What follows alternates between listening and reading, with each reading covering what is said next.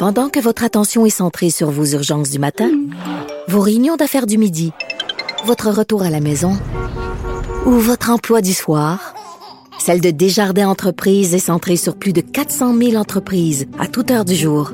Grâce à notre connaissance des secteurs d'activité et à notre accompagnement spécialisé, nous aidons les entrepreneurs à relever chaque défi pour qu'ils puissent rester centrés sur ce qui compte, le développement de leur entreprise.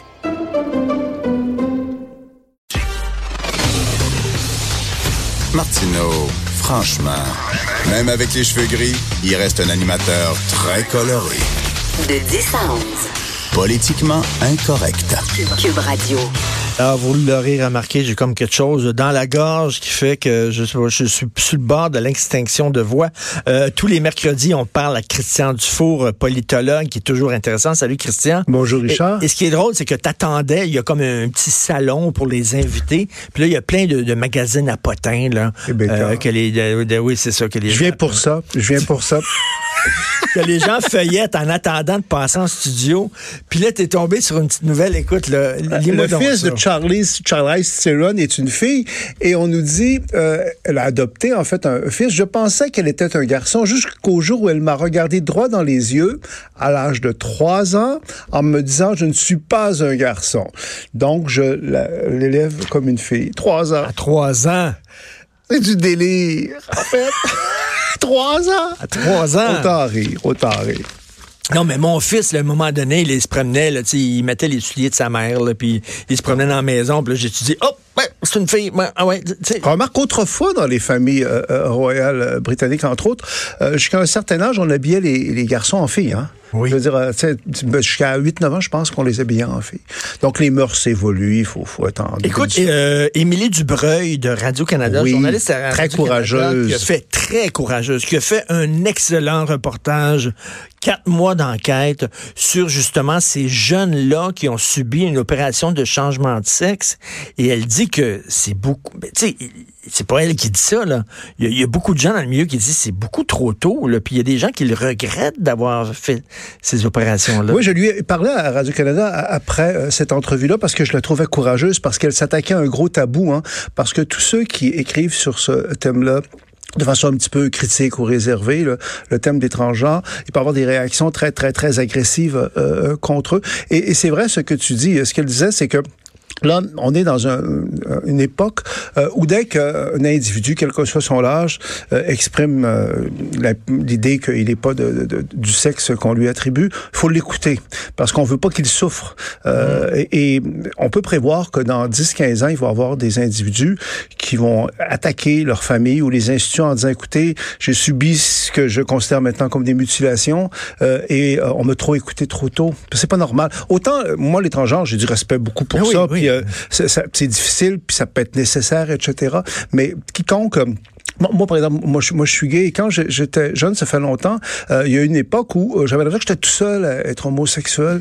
Et, et moment, je voyais les filles, puis j'aurais aimé ça être une fille, parce que les filles peuvent avoir des relations avec ben oui. des gars. Donc, je pense que beaucoup de gens, on le sait, à, à l'adolescence, t'es pas encore totalement fixé. Tu peux aller et venir, c'est normal. Donc, je trouve que c'est vraiment irresponsable que de procéder à des, des euh, gestes, des interventions définitives euh, avant que quelqu'un soit majeur. Mais, mais on n'est pas là-dedans parce que c'est, souvent ce qu'on veut faire, c'est justement avant que les signes sexuels euh, naturel, si tu veux, en tout cas, euh, euh s'exprime. C'est là qu'on veut intervenir. On veut pas, autrement dit, qu'une femme, une fille commence à avoir un peu de sein ou qu'un gars. Ben, écoute, il y a une chercheure américaine euh, récemment, il y a quelques mois, qui a fait une très très grosse enquête auprès justement de jeunes qui ont subi une opération de changement de sexe, et elle s'est rendue compte dans son enquête que plusieurs de ces, de ces jeunes-là, euh, finalement, euh, euh, réagissaient au peer pressure, comme on dit. Ouais, ça. La pression de groupe. Les groupes, les gens autour d'eux disaient, ah, c'est cool, c'est le fun, c'est le fun, les transgenres, tu vas devenir une femme, moi, c'est le fun. Fait que les autres suscitaient de l'intérêt. Soudainement, les gens étaient, étaient curieux. Donc, donc, ils ont subi un changement. Elle n'a rien dit ça, c'était scientifique. Et écoute, là, elle a eu de la difficulté à, à faire publier son, son, son rapport, son étude. Personne ne voulait publier à ça. Personne voulait toucher ça sur des bases idéologiques. Oui, c'est ça. C'est pour ça que le reportage d'Émilie euh, Dubreuil, vraiment, une journaliste d'enquête, euh, euh, vraiment, c'est très, très courageux. Puis évidemment, je, pense que c'est c'est pas du même niveau que les, les jeunes s'habillent comme ils veulent ou s'ils trouvent qu'ils sont des filles pendant un certain temps, puis c'est des gars, c'est pas grave.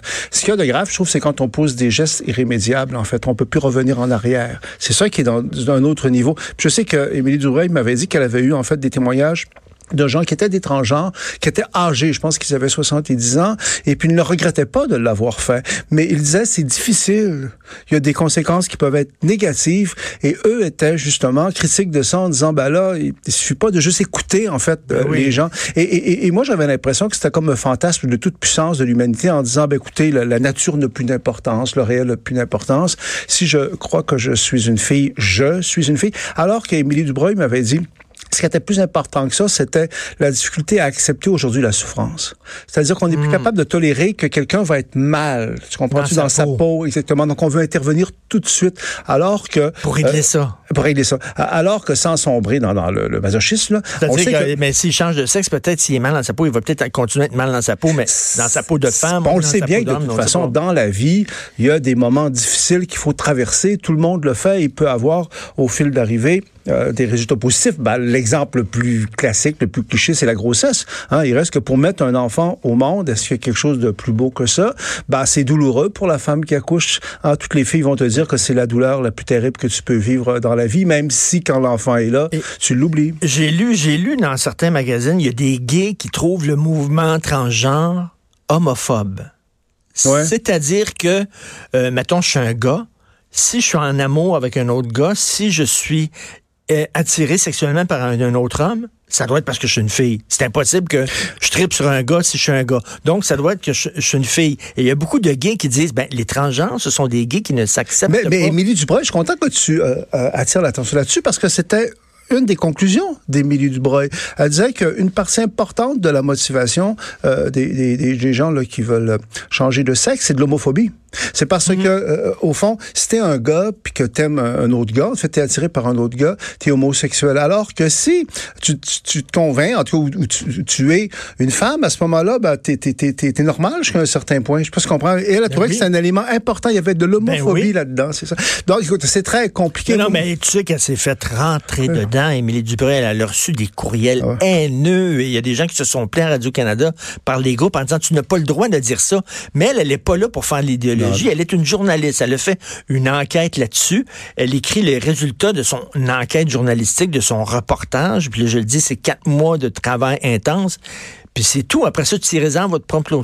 Votre, ça nous rassure qu'il y a encore des journalistes comme ça. Euh, c'est très... Euh, moi, ça me rassure aussi que Radio-Canada a diffusé ce reportage. Oui, c'est le rôle, il faut le rappeler, bon, c'est que la télévision publique, c'est quand même sa spécificité en partie de, de, euh, de, de, pouvoir mettre des journalistes pendant plusieurs semaines, plusieurs mois sur ce genre d'enquête. Écoute, là, je t'amène sur d'autres sujets dont, on n'avait pas prévu, mais ça qui est le fun avec toi. Je peux t'amener... je, peux je me prépare, on parle toujours d'autres choses, mon. tu dis que tu as marché tantôt là, pour t'en venir en studio. Tu as descendu Saint-Denis. De Laurier jusqu'à Sainte-Catherine. De Laurier à Sainte-Catherine. Et tu disais que c'est bien déprimant. Ah. Puis là, on entend là, que la mairesse va transformer ça en autoroute pour vélo. Il y a quatre voies sur euh, Saint-Denis. Elle va en couper deux. Deux voies vont devenir des pistes là. Écoute, il n'y a plus personne qui va aller faire... C'est ça. La, rue Saint-Denis est, agonisante, surtout vers le haut, hein, de, de Laurier jusqu'à Duluth ou quelque chose comme ça. C'est vraiment euh, euh, pathétique. Donc, elle est agonisante et la mairesse a décidé de la tuer, de l'achever, en fait, parce que ce, que ce que je comprends. Quand on se souvient de ce que c'était la rue Saint-Denis, tu te souviens de la période de gloire de la rue Saint-Denis? C'était l'élégance à la française de Montréal, un tas de boutiques. Euh, en tout cas, c'est autre chose. Mais en même temps, c'est une nouvelle économie numérique. Il y avait Arthur Quentin. Ah, écoute, ah non, non, mais des, des, institutions qui ferment, on, en voit tous les jours. De toute façon, je pense que les, les auditeurs... La côte à Baron, est-ce que tu allais là, toi? Oui, oui, oui. C'est toute ben en, fait, qui est là-dedans. Donc, donc, Madame Plante, je dirais qu'elle n'aidera pas la rue Saint-Denis, si on veut être gentil avec Il va y avoir 17 axe, euh, justement 17 autoroutes pour vélo. Euh, et comme écrivait Lisiane Gagnon dans la presse, elle dit, est-ce que je peux vous rappeler qu'il y, y, a six mois d'hiver par année au Québec? là? C'est comme, tu sais... J'ai une question d'ailleurs, Richard, parce que moi, je connais pas beaucoup ça. Puis justement, euh, tout à l'heure, euh, je me demandais, est-ce que euh, cycliste a le droit, en fait, d'emprunter une rue à contresens? Autrement dit, quand c'est un sens unique... Non, non, tu n'as pas le droit, selon le code de la route que j'ai lu la semaine dernière, tu n'as pas le droit. Tu dois respecter les sens de la bon, Parce, que, parce que moi, je me posais la question, parce que ça arrive quand même souvent que tu vois des cyclistes qui roulent de façon placide à, à, contresens de la circulation. Moi, j'ai très, très peur le, le soir. Moi, je veux dire que je prends pas beaucoup le tour à Montréal. Euh, je prends plus le métro. Mais quand je prends le tour à Montréal le soir, j'ai peur de ça. De, parce frapper, que, ah, oui, d'un cycliste. Parce que parfois, tu sais, on voit pas, euh, la visibilité est quand même limitée. Et puis, il y a des cyclistes qui peuvent être imprudents. Puis tu sais que s'il y avait un accident malheureux qui se oh présentait, c'est que euh, c'est pas mal toi qui va être responsable, en fait, spontanément, parce qu'évidemment, tu as, le gros char, puis face à, aux cyclistes vulnérables. Écoute, le matin, moi, je quitte LCN et je m'en viens euh, ici, dans les radios de Cube. Et donc, je dois prendre Maisonneuve vers l'est. Et rendu à Saint-Hubert, je tourne à gauche, OK? Mais là, il y a une piste cyclable. je tourne à gauche, il y, a des, piétons, il y a les cyclistes. J'ai tellement. Il faut faire très attention. Je pense qu'il faut être très, très, très prudent quand tu circules à Montréal, surtout en auto, surtout le soir. Est-ce qu'on a le droit de changer d'idée lorsqu'on est politicien? Régent Hébert qui se dit maintenant nationaliste et pas souverainiste. On sait, on sait Régent Hébert, l'ancien euh, ministre péquiste, qui maintenant veut euh, se présenter pour les libéraux de Justin Trudeau. Puis là, il se fait traiter de tout un nom, puis vire capot, puis etc. Euh, moi, je suis sûr que Lucien Bouchard, aujourd'hui, ne se dit plus souverainiste et séparatiste. On a le droit aussi de, changer d'idée. Moi, avant, j'étais très à gauche, je suis un peu plus à droite aujourd'hui. Est-ce que, bon, lui, s'est fait tomber dessus. Est-ce que tu trouves qu'il a commis un crime de lèse-majesté? Hein? Ben, il a commis pour les gens qui sont encore des souverainistes convaincus sur le plan émotif une trahison. Euh, C'est-à-dire que autant je, je, trouve que les gens ont le droit de changer de parti, les gens ont le droit de changer d'idée, mais pour un souverainiste qui a été ministre, ça n'a pas été simplement un citoyen qui a voté pour le Parti québécois, ça n'a pas été juste un militant, ça a été un ministre. Joindre les libéraux de Trudeau, c'est pas comme les autres partis. C'est ça. C'est vrai, j'en parlais hier à Patrice Roy, puis les, autres disaient, ah oui, il n'y a rien là. Mais je dis, non, non, je m'excuse, là. Il a joint l'ennemi, là. C'est Trudeau, là. C'est les libéraux de Trudeau. C'est les ennemis historiques des souverainistes. Moi, je comprends la réaction des souverainistes qui ah vivent. C'est-à-dire qu'il aurait, il aurait joint les non, conservateurs. Mais à un moment il dit, regarde, c'est quelqu'un qui a les yeux en face, euh, en face des troupes qui dit, ben, ça se fera pas la souveraineté, là. Non, mais c'est pas ça, c'est pas ça le point, Richard. Moi, c'est comme ça que je le vois. C'est que s'il avait joint les conservateurs de chez, ça aurait pas déclenché ça. Parce que là, les gens l'auraient compris. Michel Gauthier, il a joint les conservateurs de Chir. Ça n'a pas que déclenché. Il a joint le Parti libéral de Trudeau. L'ennemi mortel des souverainistes, c'est le symbole, c'est la trahison. Moi, je comprends. Tu sais, de l'histoire, là. C'était une guerre fratricide. Donc, en plus de ça, bah, il a le droit de le faire. Mais, mais là, il nous dit que c'est parce qu'il y a une préoccupation pour les soins à domicile. C'est pas le fédéral qui est responsable des soins à domicile. Bon, il a le droit de le faire. Mais moi, je, je trouve que c'est très explicable, la réaction des souverainistes parce que c'est les libéraux de Trudeau. Donc, tu passes de souverainiste à un parti qui veut noyer le nationalisme québécois à dans le à l'ennemi acharné des souverainistes, des séparatistes. Ça rappelle les référendums, ça rappelle pierre Elliott Trudeau. Donc moi je le comprends. Mais remarque, tu dit, t'es pas le seul à dire ça. Beaucoup de gens disent au fond. Non mais tu me convaincs, tu me convaincs. Tu ce que je veux dire? C'est que c'est une trahison. On disait ben là, wow, là, tu pourrais peut-être. T'as été ministre au sein du, du, du parti tu me convaincs. Écoute, euh, et, aussi, euh, euh, voyons, Madame David, Hélène David qui dit que le projet de loi 21 euh, aurait fait honte à Marie-Claire Kirkland. Ah bon.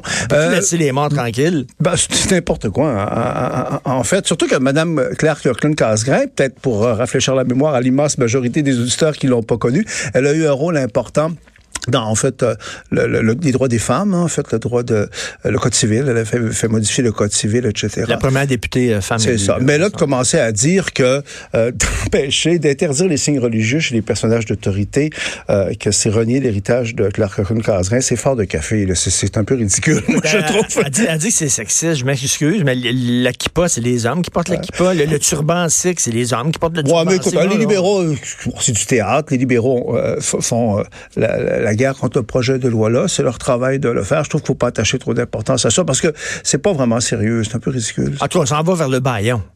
Oui, mais il faut que le gouvernement, faut que le gouvernement se dise, il faut que Simon euh, Jolin Barrette, qui en a beaucoup sur les épaules, c'est un jeune homme qui euh, est compétent, mais il faut qu'il fasse attention en finale, peut-être à, un peu de suffisance, un peu, je dirais pas de, l'arrogance, parce que tant que c'est pas fini, c'est pas fini. Puis le baillon, tout le monde prend pour acquis qu'il va en avoir un baillon, puis les libéraux le savent bien.